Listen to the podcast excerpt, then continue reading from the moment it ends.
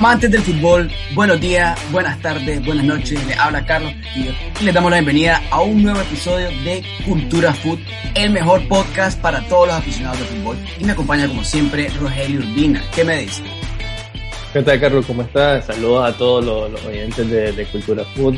En una semana de, de fechas FIFA y, de fecha FIFA intensa, porque en la mayoría de, la, eh, de las confederaciones es jornada triple.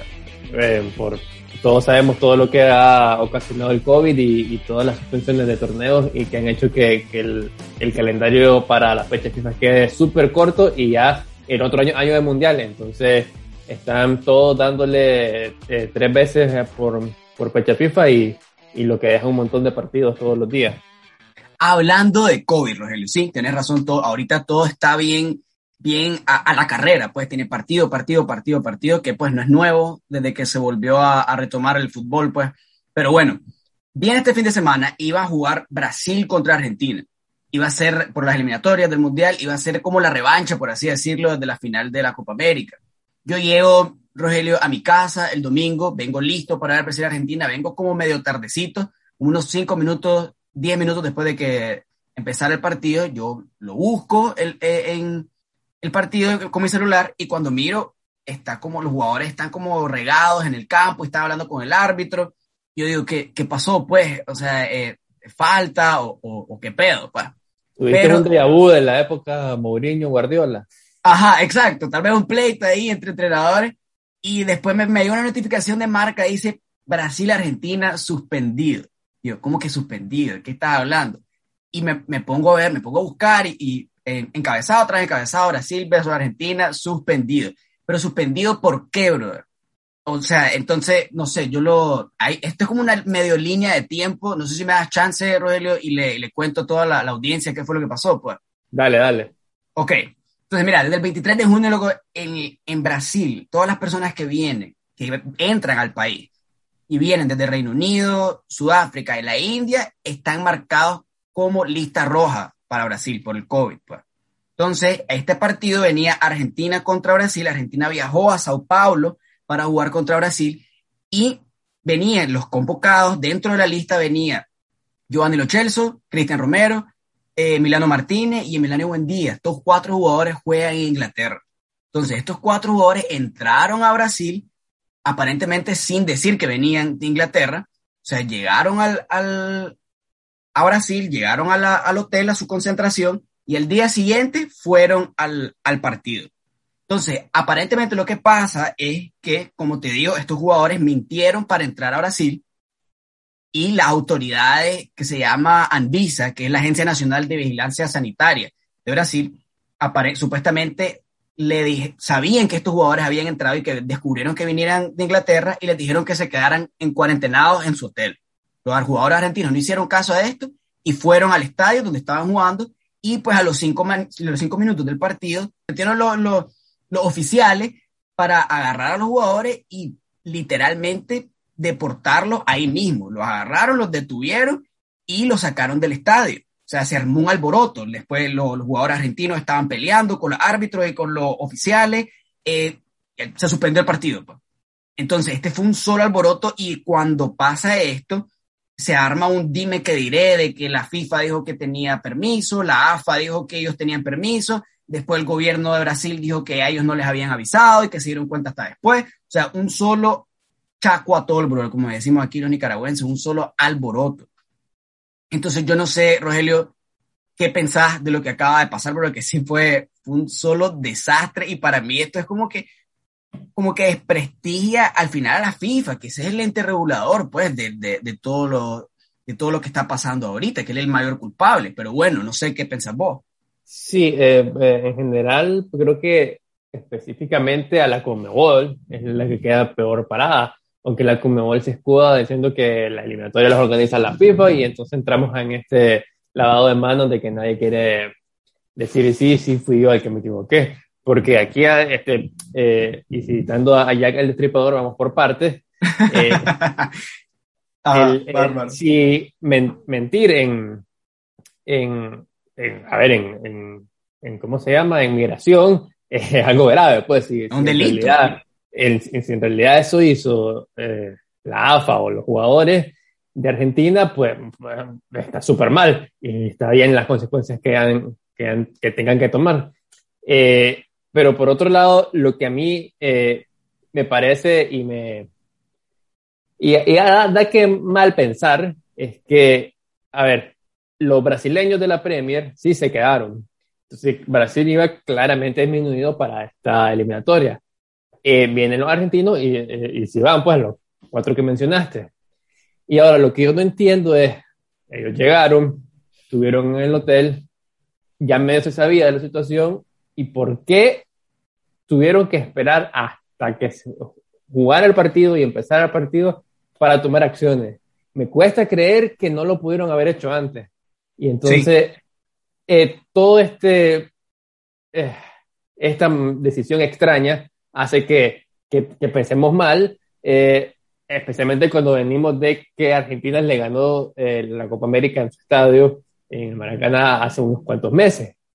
Entonces, ¿qué querían? No jugar contra Argentina, no, por la posibilidad de perder porque no tenían a su mejor equipo y entonces ya queda esa, queda eso ahí, que, que si crees en, en teorías eh, y si es en Latinoamérica donde suelen eh, darse cosas raras de, eh, en el día a día, pues no sé, queda mal. Yo creo que, que la imagen en general de, de, de, todo esto fue, fue lamentable y, y, nada, espero que algún día de este lado del mundo logremos mejorar y no, y no tener esto cuadros que quedan, quedan pena. Estos cuadros, brother, que da vergüenza, o sea, no entiendo. Porque es, vos dijiste algo súper importante. Brasil tiene jugadores en Premier y da la casualidad que Brasil no llamó a sus jugadores, no llamó a Richarlison, no, no llamó a Abril Jesús, no llamó a Fernandinho, porque por lo mismo, porque hay una ley que dice que los jugadores que han estado, no los jugadores, esto ni siquiera es deportivo, esto es migratorio, esto es por leyes de COVID, pues que es mundial. O sea, si vos has estado en estos países que yo les dije, Reino Unido, este, la India y Sudáfrica, y vos entras a Brasil, tenés que estar una, una este, con cuarentena obligatoria. Y estos jugadores vinieron, estos jugadores argentinos vinieron y mintieron primero en su declaración jurada, que esto, estos más los van a sancionar. Y segundo, la AFA, la, la, Federación Argentina, permitió que esto pasara. Pues, o sea, esto, esto es algo que no, no, te, no, te, no, no te entra en la cabeza como estos más trataron de meterle un gol al, al, gobierno, al gobierno brasileño, pues, y también el gobierno brasileño que dejara que esto como que pasara, pues, entonces está bien, está súper, está súper raro. Pero al final, pues, los, los que más van a perder, yo te digo, pues, o sea, no hay otra manera de decirlo, son babosos. Emiliano Martínez, yo, el, Cristian Romero y Emiliano Bendía, ellos son los que van a terminar perdiendo más, sí, se desprestigia, pues, estas organizaciones deportivas, pero estos jugadores ahora van a regresar a sus equipos que, para empezar, Rogelio, la Premier había dicho que no estaba de acuerdo, no quería prestar a sus jugadores este, eh, latinoamericanos, sudamericanos para la eliminatoria de Conmebol, por lo mismo, pues, por, esta, por estos protocolos que hay de, cuarentena, de cuarentena, perdón, no quería exponerlos al COVID. Eso era deportivo. Lo que acaba de pasar con Brasil es político, pues, o sea, son las reglas del, del país. Y al final, como te digo, estos cuatro jugadores van a ser multados por su equipo van a ser sancionados por la liga, es muy probable, y se van a perder más tiempo sin jugar. O sea, por ejemplo, los Chelsea y Romero no van a jugar este jueves contra Bolivia. Entonces, al final los que salen perdiendo más son ellos. Es un descuido, o sea, monumental. Eh, sí, pues eh, vamos a ver en qué queda. Eh, creo que simplemente se suspendió y, se va a reprogramar. Ahora hay que ver en qué momento se puede reprogramar, porque como veníamos diciendo al inicio, ya no hay muchas fechas. Están haciendo las jornadas triple precisamente por esto. Y si esto de las jornadas triple ya era una forma de, una reacción ante la dificultad de, de, completar el calendario, eh, posponer un partido va a ser súper complicado y, y, no sé la verdad que van a hacer. También es posible que, que se dé, que, que, pierda el partido Argentina en, en, en, la mesa y que un, un 0-3 cuando perdés en los, en los despachos. Y, nada, pues vamos a ver eh, en qué termina todo este culebrón de la de la mira, con este mira ahí, loco. Argentina. Mira ahí, loco. O sea, técnicamente pierde Argentina porque fue el que, el que le sacaron los jugadores, pues. pero Brasil no es como que el responsable, están jugando en su casa. Brasil no es el responsable de que todo marche bien, de la logística y de todo eso. O sea, no es culpa de Brasil esto también. Eh, sí, podría, se podría decir también que es que es lo mismo, ¿ah? ¿por qué eligieron el, el, momento del partido? Eso me recuerda cuando en, el Mundial del, del, 94, cuando sacan a, Maradona por, por el positivo, y se esperan también a que esté en el campo, paran un partido, entra la, la, la, la enfermera, lo va a buscar, lo agarra de la mano y le dice, vení, eh, cuando todo eso creo que se pudo hacer también de mejor manera, era como y, y todas las operaciones de, de, mandar un mensaje. Sí, exacto, exacto. Y eso de Maradona igual fue pues, por una disque filtración, porque todos sabemos que, pues, que Maradona eh, era bueno con las sustancias, que en paz descanse, y filtraron pues de que le hicieran la prueba antidoping, una prueba disque aleatoria a Maradona. Entonces lo agarran y lo sacan, pues, o sea, suspendido, pues, por, por antidoping. Entonces, todas estas cosas, típico, típico de sudamericanos, pues. Pero bueno, vamos, vamos a ver qué pasa como te digo, eso es lo que, eso es lo que quedó pues súper manchado, la, esta Conmebol. Pero en las eliminatorias en sí, ¿cómo tenemos ahorita, quitando este partido? Pese a que Brasil y Argentina eh, eh, se quedan con un partido menos, solo con siete, eh, son el líder y el líder. Brasil claramente el líder que, que lleva marcha perfecta. Este partido siete victorias con 21 puntos y Argentina queda segundo con 15. Le sigue Ecuador con 13, Uruguay con 12, Colombia con 10, que se marcaría el límite de, de, las selecciones con posibilidad de entrar al Mundial, y Paraguay y Perú están un pasito atrás de, de Colombia, después de Chile, y como siempre Bolivia y Venezuela. Bolivia y Venezuela, los pobres. el, la clasificación dentro de los partidos eh, importantes que hubieron en, en estos días. Eh, Chile empató con Ecuador y, Paraguay con Colombia, que se podría decir que son rivales directos para, para estos puestos. Y creo que está bien marcado, ¿no? Brasil, Argentina y Uruguay debería ser el 1, 2 y 3. Y ya después para el 4 y el 5, en donde podría haber un poquito de más paridad, aunque yo veo ahí un pasito adelante a Colombia, pero Ecuador está haciendo muy buena eliminatoria. Y para la tercera jornada, la del jueves, eh, destaca el Uruguay-Ecuador y y Colombia-Chile, que podrían ser eh, decisivos para, para las aspiraciones de, estas, de estos países eh, de cara a Qatar. Sí, yo creo que Uruguay, mira, lo, que es Uruguay, Colombia este, y Chile ya bajaron el nivel bastante. O sea, Uruguay tiene, ha tenido a un Cavani y a un Suárez que no han podido agarrar el ritmo que es, han, han estado entre lesiones y ya están viejos, pues, la verdad. Colombia igual, para mí Colombia es una es una, me da una tristeza Colombia porque estaba James, estaba Falcao, dos jugadorazos que nunca pudieron este, estar juntos pues en, en, los mundiales. En el primer mundial se lesionó este, Falcao y en el otro mundial se lesionó James. Entonces ya, ya no es lo mismo pues. Y Brasil dentro de todo para mí no está en su mayor, su mayor capacidad también. O sea, sí está, ha ganado todos sus partidos, racha perfecta, pero este partido otra vez para mí lo hubiera ganado Argentina. A mí me gusta, me gusta bastante, bastante Argentina. Ganó la, la Copa América, yo creo que ya, este, ya Argentina como que ha agarrado su ritmo, ya tiene su once inicial, su once fijo, y ya creo que no solo para la Comebol, pero yo, tal vez no pasa de primero en la Comebol, pero yo creo para el Mundial lo miro, pues, un contendiente súper, súper importante. Eh, yo no creo que nadie de Comebol llegue a a semifinales siquiera del Mundial. Yo veo cuatro europeos en, en la semi de Qatar, al menos que haya un sorteo en el que Brasil o Argentina, que son los únicos que pueden llegar, sí, lo único, lo único. No, se encuentren aún Inglaterra, Francia, eh, Bélgica, eh, Italia, eh, Alemania. Creo que todo eso parte con, con ventaja estas selecciones europeas que creo que, que por plantilla son muchísimo mejor que las que la sudamericanas. Y, y, ah, sí, solo para terminar con, con, con los eh, que completan, los que completarían los cinco que, que harían de Conmebol, yo creo que el principal problema, especialmente de Uruguay y Chile, eh, fueron que no, no, no, lograron o no están logrando encontrar ese recambio de la generación eh, altamente competitiva que tuvieron ellos dos con, con jugadores como Cavani, Suárez, eh, o en caso de Chile, Arturo Vidal. Alexis Sánchez. Alexis Sánchez no, no, no, no tienen ese nivel los que vienen y ahí se ve el bajón. Creo que Colombia todavía ha tenido, estado sacando varios jugadores, creo que es la que se ha mantenido más estable, eh, pero, pero sí, eh, eh, creo que es un escalón para mí bastante resaltado de Brasil, después Argentina y después todos los demás. Sí, mira, yo creo que tenés toda la razón, loco. O sea, yo te puedo discutir pues desde lo que puede llegar a ser Argentina o Brasil, pero en los últimos años, pues, históricamente los que están mandando son los europeos, pues. O sea, ¿cuándo fue la última vez que ganó un sudamericano mundial? 2002, ¿no? Y la última vez que llegó, que un sudamericano a la final fue 2010, pero, no, 2014, no, 2014 Brasil, sí. 2014, ¿no?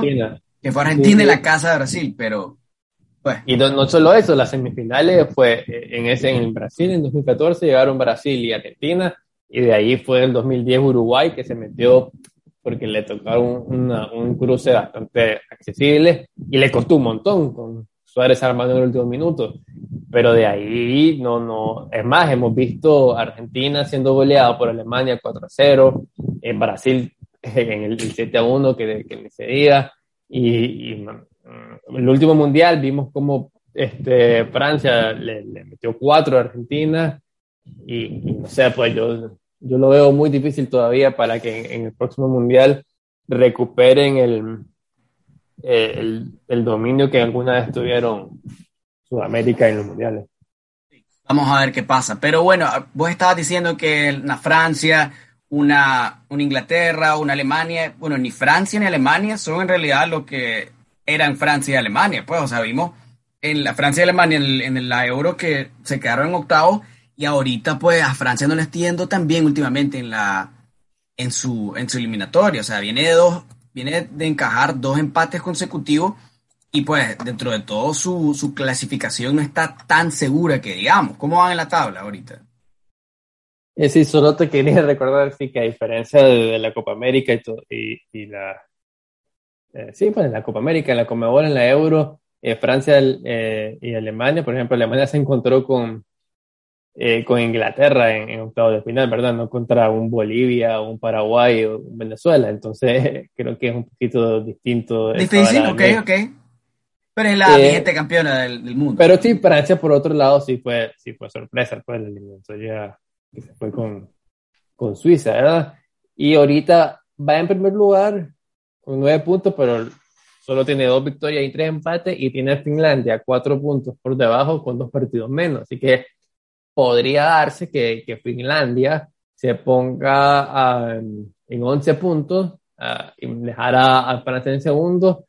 Y lo que destaca de la eliminatoria de la UEFA es que, pese a que tenés muy probablemente dos, tres partidos bastante sencillos que terminen goleando, eh, si tenés una noche mala y quedas segundo, ya vas para el repechaje, pues tenés muy poquito margen de, de error y entonces en el repechaje ahí sí también te podría tocar, eh, no sé, un España, eh, un Portugal, un Holanda y, y al final sería un partido incómodo. Helio, hablando de Portugal, yo creo que lo más importante que acaba de pasar de toda esta, esta eliminatoria es que Cristiano Ronaldo otra vez es un encabezado, otra vez es un trending topic. O sea, y esto no es una chavalada como la Coca-Cola. Esto es que Cristiano Ronaldo se volvió el máximo goleador histórico de selecciones. O sea, el portugués no solo rompió el récord, sino que lo pasó echando dos goles, echó un doblete contra Irlanda, remontando el partido todavía después del minuto 88. O sea, la, la capacidad que tiene Cristiano Ronaldo de crear momentos de, de, película en, en, su vida, bro, donde, o sea, todo el mundo está aquí como espectadores, se está tirando la, la, la capacidad de que, la capacidad física que tiene Cristiano Ronaldo y la capacidad mental también de a sus 36, 37 años seguir haciendo historia. Pues, o sea, eh, va más allá, bro, de lo que yo puedo entender, lo de Cristiano. Es increíble y que, y que empezó fallando un penal. En, el primer tiempo, 0 0, falla el penal Eso es lo que te para, digo. Para que el récord no, no, no, se lo, los haters no le digan que fue penal, lo falla y se esperan los últimos cinco minutos para, para darle vuelta a, al partido que si no hubiese pasado, Portugal se hubiese complicado bastante el pase también, ya que ahorita está empatada en primer lugar con Serbia con 10 puntos, faltaría el, el, partido contra, contra Serbia para definir el primer lugar, pero si ya eh, hubiesen pinchado contra, contra Irlanda, eh, a Serbia le hubiera bastado un empate para mandarlo al repechaje y como, como siempre te digo, pues en el repechaje eh, se te podría dar... Se complica, se complica es que te podría encontrar, mira, España está en una situación difícil, está un punto por encima de Suecia con dos partidos menos. Entonces España podría ir al repechaje. Eh, Italia lo mismo, está a cuatro puntos de Suiza, pero tiene dos partidos menos. Entonces Italia también podría estar en un repechaje. Te podría encontrar en repechaje a Suecia, a Italia, a República Checa, que fue un rival eh, peligroso en la bueno, Euro, lo sí. hizo bien. Eh, y, y, el grupo G, por ejemplo, tenés a Turquía con 11 puntos, eh, Holanda o Países Bajos ahora con 10 y Noruega con Erling Haaland también con 10 puntos. E incluso en el H, bueno. Croacia podría bueno. estar segundo, el último eh, subcampeón de, del mundo. Entonces, eh, creo que todas esas selecciones tienen que ponerse serias y, y asegurar el primer, el primer puesto para no, para no pasar suspenso. Sí, sí, no, tenés toda la razón. Y bueno, ya todos nos acordamos de esa repechaje de Portugal con Suecia que Cristiano marcó tres goles y, y Ibrahimovic, o sea, hizo dos. O sea, fue, un, fue una, una rivalidad de ese partido increíble. Pero solo terminando lo que había empezado, loco, Cristiano tiene 111 goles con sus selecciones. O sea, y después, si vos ves a los otros que, estaban adelante, era Ali Daei, de un iraní con 109 goles, o sea, han de haber, o sea, 109 goles, pero como que en amistosos y cosas así, pues no han de haber sido partidos tan importantes como los que tiene Portugal, pues, digo, entonces, sí está, lo de Cristiano es, es increíble. Y yo estuve leyendo que Cristiano ha echado más goles después de sus 30 años que antes de sus 30 años, entonces... Sí, exactamente eso es lo que te, lo que te iba a decir, que antes de los 30 promediaba más o menos como eh, medio gol por partido o un gol cada dos partidos, como lo que era, como lo que ver. Y, después de los 30 años cambió y ya promedia lo que promediaba en, en, a nivel de club, después que es casi un gol por partido. Sí, es, un, es, una, es una barbaridad, es una sanganada lo que tiene Cristiano. Pero bueno, mira, a medi, al nivel de selecciones, yo, yo te digo, Rogelio, tanto Francia como Croacia, los dos, lo, el campeón y el subcampeón, yo creo que no son los mismos. Yo creo que de todas estas selecciones, el que ha hecho la mejor decisión fue Alemania con despedir a Joachim Low y traer a Hansi Flick. Es una, un entrenador nuevo, pues, es una selección que igual ha sido súper eh, este, potencia, pero está teniendo ese problema de transición, tanto de entrenador como de jugadores.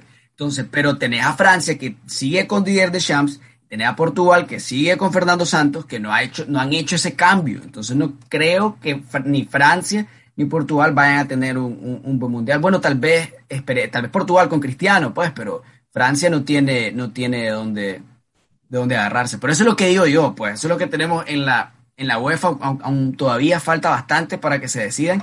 Y algo rapidito por decir, es que Italia, la Italia de Mancini, la campeona de Europa, acaba de romper un récord también, que tiene 36 partidos consecutivos sin perder. Italia no pierde desde 2018 con Mancini.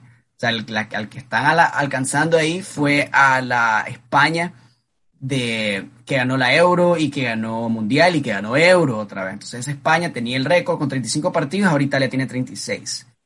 Que empató contra Suiza y en realidad empató contra Suiza, pero Jorginho se falló un penal, entonces hubieran podido ganar, pero, pero bueno, eso es lo que tenemos con, con la UEFA. Ahora seguimos, ahora lo que tenemos es la, la CONCACAF, ¿no?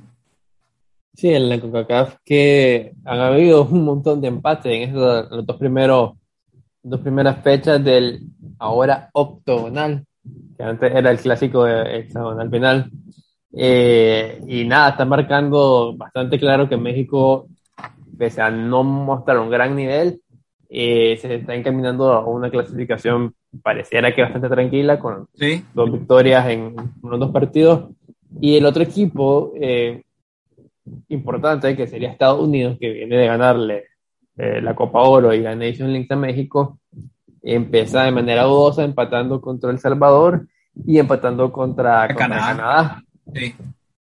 Y, y, bueno, y también tienen dos empates, Canadá, Honduras y El Salvador. Eh, por otro lado, Panamá eh, tiene cuatro puntos, una victoria y un empate. Costa Rica igual, eh, tiene, queda solo con un punto con la derrota del primer partido. Y Jamaica es el que, el que queda sotanero con dos derrotas en, en, las primeras jornadas. Y destaca que el próximo partido, en la próxima jornada, perdón, destaca el Honduras contra Estados Unidos en Honduras ya le costó a Estados Unidos en El Salvador y puede, puede que ese ambiente hostil que, que es Centroamérica, con también estadios y condiciones que no están acostumbrados los jugadores. son las mejores. porque el, el, grueso de Estados Unidos eh, es europeo, eh, prácticamente hechos en Europa, ni siquiera que, que, debutaron en la MLS y después se fueron. No, también quisieron su carrera de juveniles en Europa. Ese, ese esa adaptación a las eliminatorias, que son sus primeras eliminatorias, podría pesar y, y, sí, sí, y no tienen que demostrar que, que, no después de estos dos partidos que no, no, han arrancado con el pie derecho. Mira, yo creo que tenés toda la razón con lo que dijiste ahí, loco. Tenés Estados Unidos, tiene jugadores muy buenos, pero son jugadores muy jóvenes. Son jugadores que no han tenido esa presión y tener dos empates consecutivos con Weston McKenney, que acaba de dar dio positivo por COVID y, no va a jugar los siguientes dos partidos con Estados Unidos entonces se le complica la, la, cuestión. A otro que se le está complicando es a Costa Rica. Costa Rica lleva una derrota y un empate. O sea, Costa Rica va en séptimo ahorita. Entonces los ticos tienen que buscar cómo, cómo salir adelante. Pues yo digo, yo menciono los ticos porque han tenido, tienen a Keylor Nava, tienen a Brian Ruiz, tienen a jugadores buenos y todos sabemos pues lo que hicieron en el Mundial 2014, sabemos la capacidad de Costa Rica, pero a como están las cosas es probable que, que no avancen, pues, porque los que tenemos ahorita en la tabla son México de primero, como dijiste vos, Panamá, Canadá y Honduras, pero bueno, están empatados con Estados Unidos y El Salvador. sí, yo creo que hay que darle un poquito más de, porque apenas son dos partidos como para, para definir eh, el, o para darse una idea de, cómo podría ser al final este, la clasificación para el Mundial. Pero, pero sí, pues es importante, o sea, yo creo que si, por ejemplo, Estados Unidos pierde contra Honduras, que no es nada descabellado, porque Honduras suele ganar, eh, o sea, es normal que Honduras gane de local en, su, en las eliminatorias, ya ha pasado contra México, contra Estados Unidos, contra Costa Rica, le pueden entrar mucha duda a, a, la selección que viene de no clasificar al Mundial, entonces le pueden sí. entrar también fantasmas de complicarse, yo creo que este es un partido clave para, para llevar la eliminatoria un poco más tranquila. Vamos a ver cómo responden esos chavalos, luego. Pero yo creo que sí, al final México va, va, a salir adelante. ¿Qué es lo que estabas diciendo? Que después de que Estados Unidos eliminara a México en las dos copas que dijiste vos, que el Tata Martino estaba como que en problemas. Yo creo que esto es lo más importante para, para el Tata Martino, la clasificación. Cómo agarra a ese México con la clasificación. Y pues tomando en cuenta que está de delantero centro Funes Mori. Bro. Ese Rogelio Funes Mori no juega absolutamente nada. Para mí no juega nada. Hace falta Raúl Jiménez, se necesita ya. Y que regrese también el Chucky Lozano. Pues ya con esos dos jugadores eh, es distinto México. Pero bueno, eso es lo que tenemos de la CUACAF, ¿no? Sí, básicamente sí. Y pues nada, yo espero que, que, que mejore también Funes Mori para que ponga en, en alto el nombre de Rogelio y el fútbol. sí, vos, yo te, te, vi, te vi, lo, cuando dije Rogelio, hoy, hoy, hoy. Él fue Mori, hombre, él fue Mori, pero pues ahora que lo, lo decís ya entiendo la, la relación. Pero, ajá, eso es lo que tenemos con la CONCACAF. Y eso, es el fútbol que tenemos ahorita. Ahora hay otra cosa que hay que, que queremos hablar, queremos compartir con ustedes, que es el, un mercado de fichaje que se acaba de cerrar. En realidad se cerró el domingo pasado, ¿no? Eh, ¿Este domingo? No, el pasado domingo. No, no, o sea, se cerró, oficialmente el, se cerró el, el lunes, martes, lunes, ajá, el martes pasado. Ajá, el martes 31, habían, creo que en, en, Inglaterra creo que dan un par de días más, pero han habido movimientos en, en otros en otros eh, países fuera de, de, de, España, Inglaterra, Francia, que son los, los, los más comunes, Italia, que, que cierran 31, y, y cuando vos pensabas que ya se había acabado todo, han habido su parte de movimientos que, que han seguido eh, saliendo movimientos random, como que Falcao y Pastores van a estar en el Rayo Vallecano y en el Elche, eh, en la Liga Española. Eso sí creo que nadie lo vio venir. Eso, eso no lo veía venir para nada, bro. Y, y, y, el Barça que logró sacarse a Pjanic, otra cosa que creo que nadie pensaba que, que iba a pasar. eh, que para, para Turquía, para Besiktas, si no me equivoco. Sí, para Besiktas, sí. Y, y, eso ha sido como, como la sorpresa, más allá de los nombres más importantes de, de este mercado, que fueron el movimiento de Messi al, al Paris Saint Germain y el de Cristiano al, al, Manchester United y el no fichaje de Mbappé, que fue el, el, el nombre más televisado Gracias. O, o, más mediático en todo, en todo este mercado de, de fichaje. Al final el tic-tac, tic-tac se acabó y... No existe, no existió. Y la, y la tortuga quedó, quedó en París. Quedó en París, que, pues, bueno, Rogelio, yo te dije esto a vos, que la, la audiencia no sabe, pero vos hicimos una apuesta. Y pues, disculpame lo que lo tengo que decir, yo gané, se quedó Mbappé en el PSG. Yo dije que se iba a quedar eh, Mbappé en el PSG, o dijiste que se iba para el Madrid, y no se fue. Porque el PSG no negocia, el PSG no, le valen los reales, el PSG simplemente le sube un par de centavos al, al combustible en Qatar y ya, ya, tiene el billete, no necesita estar vendiendo jugadores. Porque Mbappé el año que viene se termina su contrato que ya dijo que no va a renovar, que no va a renovar, y es probable pues que, que llegue la, la, temporada pasada, pero sin Mbappé, el Madrid ya, ya queda pues no, es otra, otro mercado de fichaje fallido y otro mercado de fichaje en el que no se refuerza lo suficiente y quién sabe otro nadaplete, pues vamos a ver, lo único que llegó fue David Alaba y ese camuflado de, de Camavinga de, por parte de, de, de Florentano para, para que sea un premio de consolación ahí al suave, que vamos a ver cómo le va. Yo no esperaría mucho de él. Eh, bueno, tiene 18 años y rompió con 16. Eh, lo quería tanto el Manchester United como el París eh, y se lo terminó dando al Madrid que ha un par de temporadas ya sonando, así que no creo que haya sido un premio de consolación o algo camuflado en base a que no se dio lo de Mbappé pero creo que ya sigue trabajando y, y, y, que lo consiguió y me parece un buen refuerzo de cara, de cara al futuro, que es importante renovar en, en la zona Plantilla. media. Ahora, por otro lado, yo no considero que, que el mercado de media ha sido tan malo, sí me parece que, que el, el, si lo vemos desde que lo que se vendió y, lo que, y el objetivo principal del Madrid que, que trabajó para, para alcanzarlo, que era obtener a Mbappé y al final no lograrlo, pues sí queda, sí es una derrota para, para Florentino en ese sentido, pero eh, si lo vemos en, en, David Alaba, era probablemente el agente libre más codiciado en, en, este mercado y se lo llevó al Madrid y entonces no lo veo tan, tan mal. Eh, la salida de Barán sí, sí eh, debilita la línea defensiva, la de Ramos para mí no. Eh, Ramos que sigue sin jugar en, en el París. Eh, creo que ha jugado tres o cuatro partidos en todo el 2021, así que yo con Ramos no, no veo el, el gran, no la gran baja. Eh, de, no, no, veo la, la, gran pérdida porque ya prácticamente no lo tuviste la temporada pasada y me deja dudas si va a recuperar el nivel más alto, pero la de Barán sí, sí es un poco dolorosa. Y creo que el mediocampo ahora por lo menos está más completo, eh, aunque eh, con Isco y Ceballos hubiese preferido que, que, lo, que lo vendieran, pero con Camavinga y con la subida de Antonio Blanco a, al primer equipo, eh, no, no, no, lo veo tan mal. Yo creo que le da suficiente para competir la liga de cara a cara con Atlético. Y, y, eso sí, para Champions está un poquito largo en la mayoría de, cuatro, por lo menos, cuatro equipos, ¿no? que son el City, el París, el, el Chelsea y el Bayern. Rogelio, mira, te voy a decir lo que pasó, o lo que yo pienso que pasó.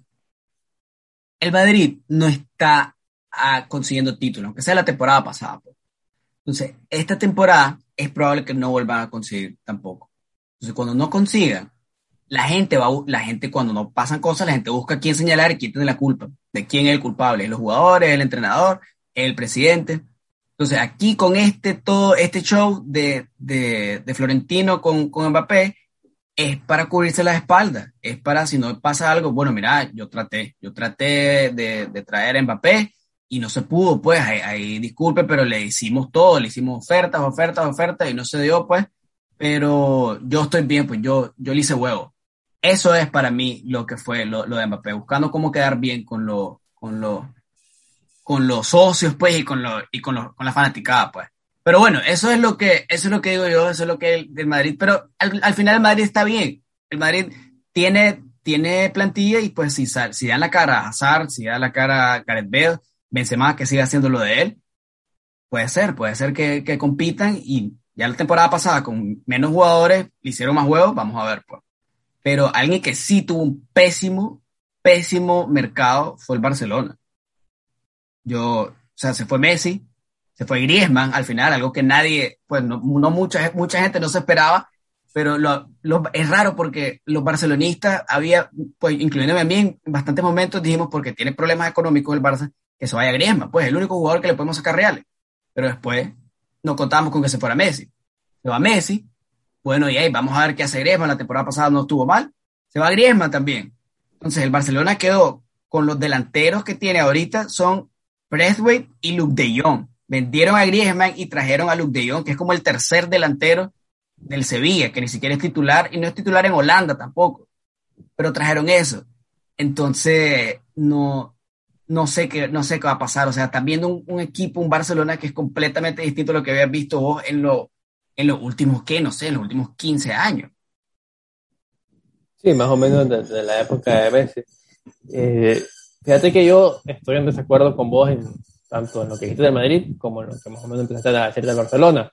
Eh, de, para nada lo, de, lo del estrategia Florentino era solo para acercar bien, en realidad él, fue por Mbappé de verdad, hizo dos ofertas confirmadas por una hasta por Leonardo y, otras por todos los medios franceses y simplemente creo que eh, no se esperó que el París no entrara en razón y, pensó que, que subestimó el, ego o, no sé, pues de, de, del Emir y, no se pensó ni con oferta eh, encima del valor de mercado de Mbappé, tomando en cuenta el, año de contrato que, que, ni siquiera se, la, se las terminarán de, de contestar, ¿no? Porque solo, sabe que solo se negó la de 160, pero la, la, cuando le pusieron 180 no ni contestó ni dijo nada y, y, se, y la de 200 no se terminó de confirmar si se hizo o no. Entonces, no creo que haya sido estrategia de, para no quedar mal. Creo que el Madrid sí, sí lo intentó y sí pensaba que lo iban a hacer. Y por otro lado, en la del Barça, eh, yo no creo que haya sido un mal mercado de, de fichaje para ellos. Separando lo deportivo, porque la situación del Barça va más allá de lo deportivo. El Barça está en una situación que necesita sobrevivir. Entonces, sacarte a los dos, a los dos jugadores con las fichas más altas, eh, el primero Messi, que para mí Messi es, un, es el 80% de la razón de por qué el Barcelona tiene problemas económicos. Claro que no. Claro que sí. ese, Messi es la razón principal de, los problemas económicos del Barça, pagándole un fichaje ridículamente alto, totalmente fuera de mercado que eh, se vio que no lo podían pagar porque si no, no estarían como están. Eh, entonces sacó los dos fichas más altas, pero eso sí, tenía un costo deportivo porque te terminaste reforzando al final con eh, el descarte delantero del Sevilla y, y sí da la sensación de que perdiste punch y depende de cómo vuelvan su eh, que Coutinho y Embelé vuelvan a, a, a rendir que sería como el cuarto año que espera esto, y, y que Pedri no, no, no, se lesione, Pedri de Jong. Y en la defensa sí, sigo, lo sigo viendo muy, muy débil. A mí Eric García no me convence, podrá sacar el balón muy bonito, pero siento que es un defensor bien blandito que siempre regala una, una ocasión por, por partido casi. Mira, bueno, diciéndote lo que, contestándote, contestándote a lo que dijiste, no es Messi, fue Bartomeu. Bartomeu fue el que desbarató, y que desbarató la situación del Barcelona, que casi lo llevó a la quiebra. Y lo que está pasando ahorita es que tanto Laporta como Coman están recogiendo los pedazos, pues, y ninguno de los dos tiene oportunidad en realidad de trabajar en otra cosa que no sea evitar que se hunde el barco del Barcelona. O sea, Laporta eh, con, con estos con estos fichajes, pues, fichajes que vienen jugadores gratis y dejando ir buscando cómo desahogar la masa salarial. Por eso fue que se fue Pjanic también en último minuto y están buscando que se vaya un Titi y todos estos otros jugadores que Bartomeu dejó con un salario o sea, gigantesco. Y Coman no ha tenido la oportunidad en realidad tener una plantilla estable. Tiene la, la, la, temporada pasada que lo agarraron a él como el, como el villano, donde se fue Suárez, donde se fue Arturo Vidal, donde se fue Rakitic, y ahora en esta, donde se la desmantelaron, pues, y quedó con jugadores, pues, como dijimos, De Jong y Bradway. pero más allá, viendo la luz al final del túnel, yo creo que el que si se recupera Agüero y tenés un Agüero bueno, que ese ya jugador ya no lo hemos visto todavía debutar, yo creo que entre Agüero, Depay y Ansu Fati tenés 30 goles, fijo. Entonces yo creo que ahí el Barça tiene algo de donde sacar. Claro, De Jong y, y, Pedri pues tienen que buscar cómo dar su mejor, su mejor versión, pero igual al final pues yo como barcelonista no quiero dar falsas esperanzas y este Barcelona pues es de, transición, es de transición. Este año pues vamos a ver qué pasa, tal vez otra Copa del Rey, tal vez competir por la liga hasta el último partido, no como hasta los últimos cinco de la temporada pasada, pero yo creo que confío en el Kun, confío en Depay y yo creo que Ansu Fati le va a hacer huevo. Entonces sí que vamos, vamos a ver qué pasa. Pero bueno, no nos metamos en Barcelona, Madrid. Rogelio, mercado de fichajes. ¿Quién tuvo el mejor mercado de fichajes? En general, de, todo. De todo, de todo el mundo mundial. Eh, para mí, el primero es el Manchester United y el segundo el Chelsea. El Manchester United porque agarró a CR7. No es que le quitaron el número a Cavani. Mira, Cavani, disculpame, brother, pero Tienes que dar el número, SR. Bueno, Cristiano dijo que agradeció que Cavani se lo cedió. No, no, no, no, hay nada, nada, no se dio absolutamente nada, bro. Yo creo que va más allá de, simplemente, bro, hacer el, hacer el volado, es Cristiano. Yo creo que el impacto mediático y la marca de Cristiano y los billetes que genera, el hecho de que sea CR7, Supuestamente rompió el récord de, de venta de camisetas del United en las por supuesto, cuatro horas cuando confirmaron que se iba a quedar con el 7. Sí, nadie, nadie va a querer comprar, o sea, sí, claro que la va a comprar, pero no es lo mismo comprar CR, la Cristiano Ronaldo el 7 que Cristiano Ronaldo el qué, el, ¿cuál hubiera agarrado? ¿El 23 o el, el, idea, la verdad. El 14 por CH14, por mi chicharito. No, no sé, no sé cuál hubiera, cuál hubiera agarrado. Pero el Manchester United con CR, bueno, ahora te saco con esta pregunta. ¿Qué equipo puede sacar? ¿Quién va a tener más éxito o qué equipo se reforzó más? Con la llegada de estos dos astros, porque estamos viendo un mercado de fichajes donde se movió Cristiano y se movió Messi. ¿Quién sale ganando más, el PSG o el Manchester United? Manchester United para mí. Yo creo que, que el, el, United no tenía ningún jugador diferencial top, eh, que podría ser Jadon Sancho, que también se reforzó con él, pero si solo nos centramos en el Cristiano, creo que Cristiano le va a dar una cantidad de goles que no se le iba a dar ninguno de los jugadores actuales del, del United y al final el United lo tuviste, lo has estado viendo pelear Europa League en más que, que Champions o, o, siquiera competir la Premier, entonces cualquier acercamiento más a, a no sé, a llegar a cuartos de Champions, a, a quedar segundo en la Premier o tercero en la Premier por estar ahí en los últimos cinco partidos como opciones, ya una mejora. En cambio, en, en, en el París cualquier cosa que no sea ganar la Champions, eh, pues va a ser, eh, no, va a, no ninguna mejora, porque va a ser lo mismo, ganar la, la, la que pese a que la perdieron el año pasado, la va a ganar, la deberían de ganar todos los años, y ya han tenido una, una final de Champions reciente, entonces ya sin Messi, si con Messi, pues, prácticamente es, un, es una movida regada, porque si, no, si, si Messi no gana la, la Champions con el París, eh, va a ser fracaso y creo que bien merecido.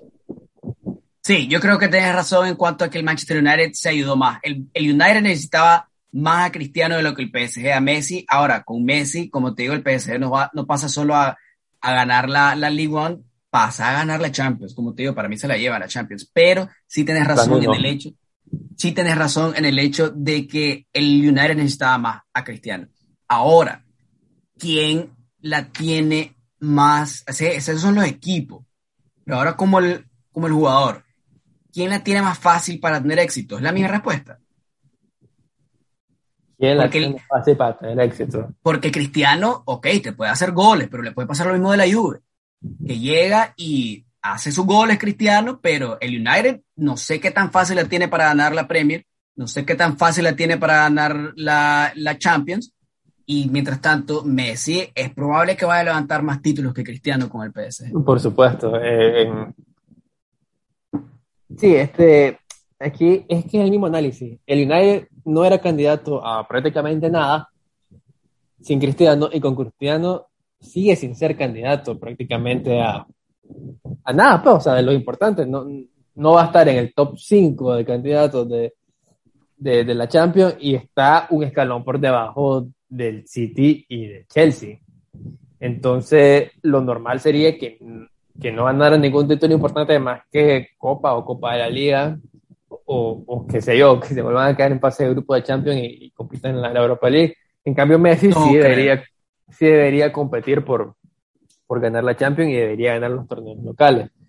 Eh, entonces, mm, ¿quién tiene más posibilidades de ganar título? Evidentemente es Messi. Y, eh, y si, si Cristiano logra, o sea, vamos a poner un escenario de que el, el, United gana o la Premier o la Champions, cualquiera de las dos, el mérito de Cristiano va a ser sí, sí, mucho más que el de Messi si terminan ganando eh, la Champions.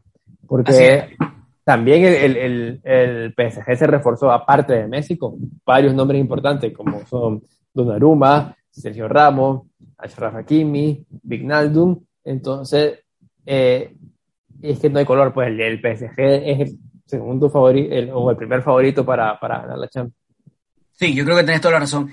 Eh, tiene la tiene más fácil Messi, pero con lo que sea que gane Cristiano va a ser mucha más, más bulla y va a ser más, le van a dar más mérito pues a Cristiano porque es, es, evidente que no la tiene tan fácil como Messi. Yo creo que como para, para, para poner una frase que lo, que lo resume, creo que Cristiano tiene mucho más por ganar, no, no necesariamente mucho más posibilidad de ganar, tiene mucho más por ganar y Messi tiene mucho más por perder, porque cada cosa que no haga eh, va a quedar mal Messi cambio las expectativas con Cristiano creo que son menores.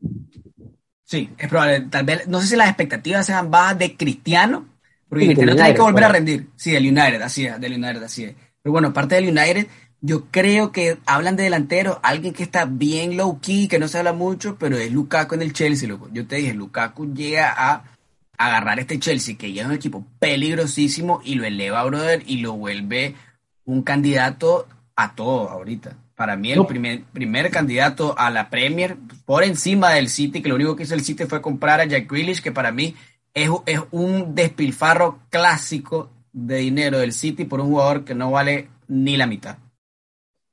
Bueno, sí, en transfermar que estaba valorado en 65 millones de euros y pagaron el doble. Eh, no, pero fíjate que yo con el Chelsea, de hecho te dije que, era el segundo de, que mejor se haya reforzado, eh, aunque solo haya hecho un fichaje, pero era justamente lo que le faltaba. Eh, ah, bueno, bueno. Que, ganó la Champions. Sí, sí, sí, pero. Y toda la línea ya está. Saúl no lo. Es gula, es gula, Saúl, es gula. Eh, eh, es, ahí para, para rotación. Sí. No, no, no, veo a Saúl quitándole puesto a, ni a Cantena ni a Kovacic. Ni a Kovacic, sí, sí, sí. Entonces yo creo que con Lukaku era justamente lo que necesitaba y, y nada, ahora tiene a Lukaku en la banca Timo Werner y, todo el, la base sólida de las dos líneas de medio campo y defensa que, que fue lo que, lo que lo hizo ser de, para mí la característica principal que del Chelsea que era un equipo sumamente complicado de ganarle. Trabado, trabado. Sumamente complicado de ganarle. Era un equipo incómodo en todos los aspectos y ahora tiene a, a, a una bestia goleadora como Lukaku. Y por eso te digo que a mí lo que no yo al París, yo no creo que el París ni siquiera llegue a la final de Champions, yo creo que se va a ir antes porque yo no veo compatibilidad en, en, Messi, Neymar y Mbappé.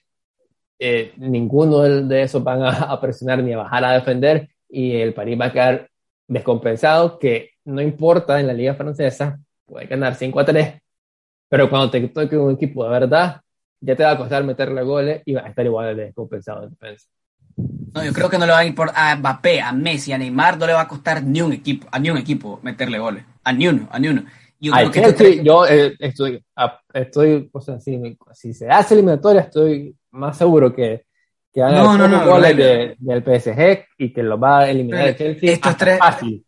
estos tres jugadores, los, los, buenos se entienden con los buenos, brother. Estos más van a, van a ser decía de, los Galácticos y, y, fue una de las peores épocas para mí como madridista. También ah, estoy ah, traumado con eso, pero, pero no. Pero es distinto, pero es distinto, pero es distinto. Los Galácticos no tenían un contención como Paredes, ni tenían un jugador como Wijnaldum que anduviera corriendo, pues, o sea, los Galácticos no tenían a nadie en la defensa.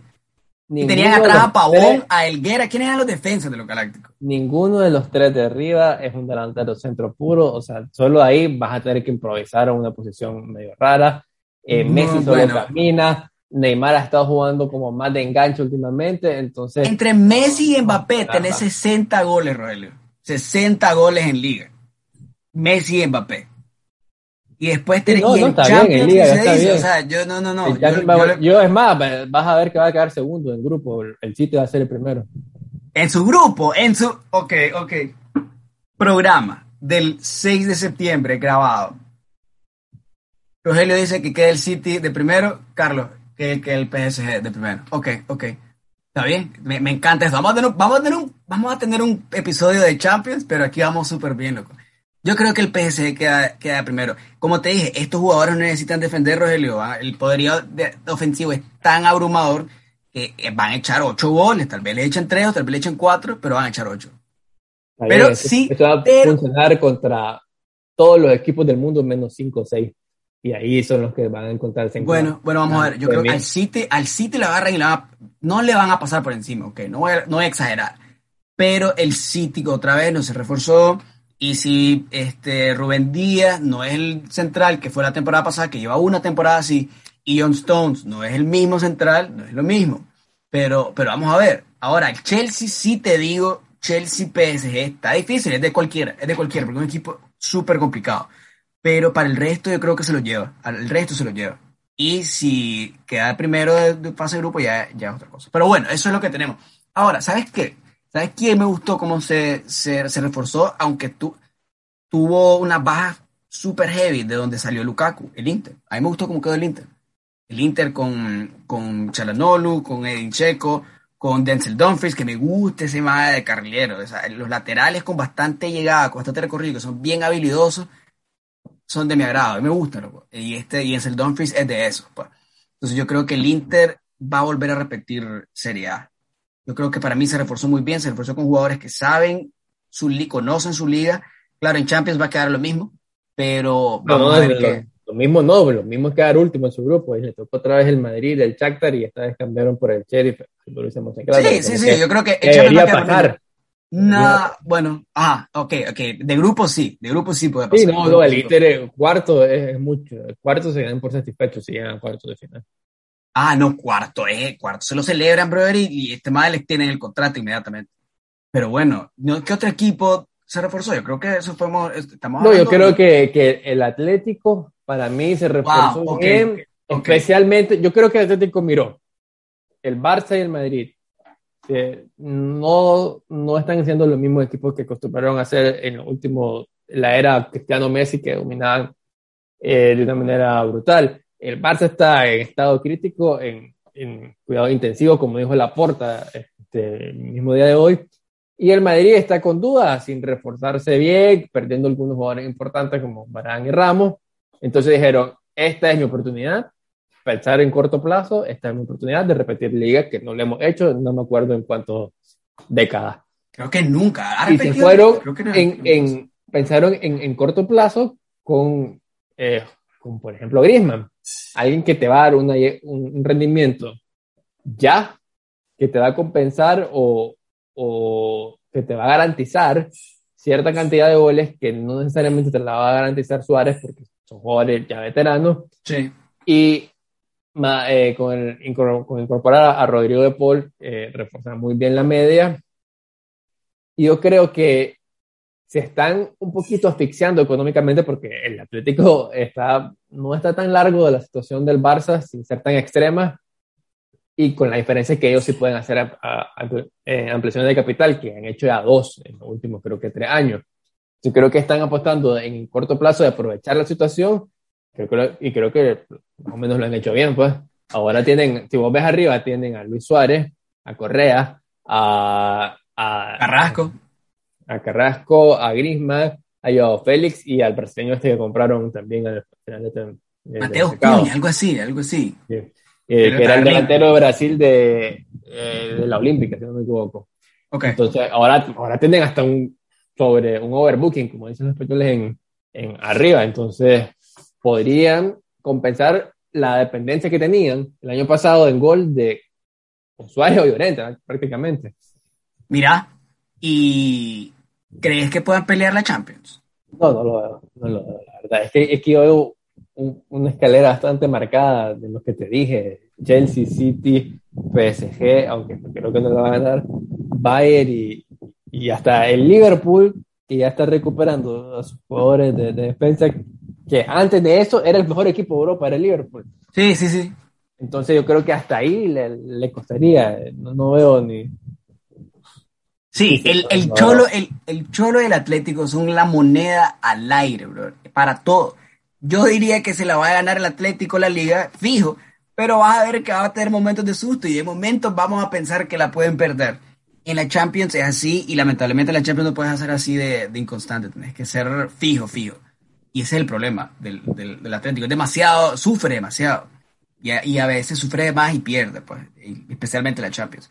Pero yo espero, Rogelio, espero que en realidad domine la liga el, el, Atlético. no, espero que se la lleve al Madrid.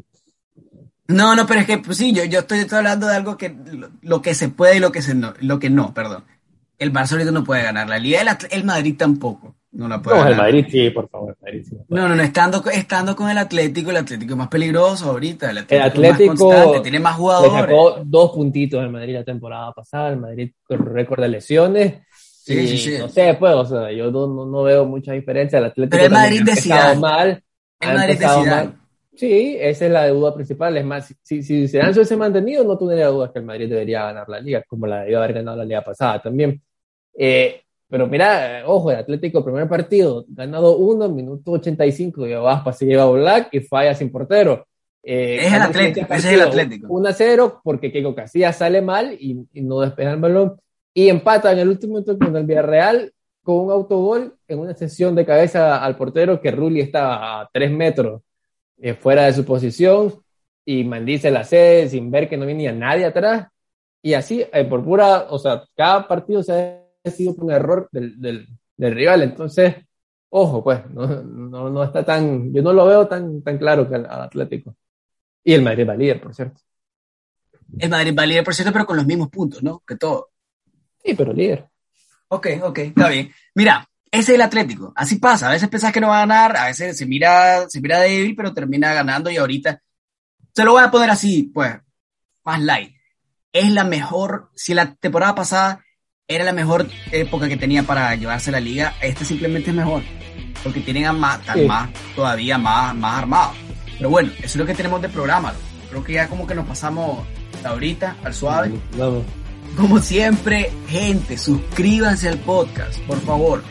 En Spotify, en cualquier plataforma de su preferencia estamos. Solo escuchen Cultura Food y suscríbanse y síganos en las redes también. Pero bueno, ¿qué le vas a decir a tu gente, Rogelio? Nada, lo mismo, eh, lo esperamos en el próximo capítulo y ya este fin de semana que viene regresa al fútbol del club, es el que es el mejor y la otra semana regresa el mejor torneo de todo. Perfecto, bárbaro. Buenas noches, gente. Nos vemos. Bye bye.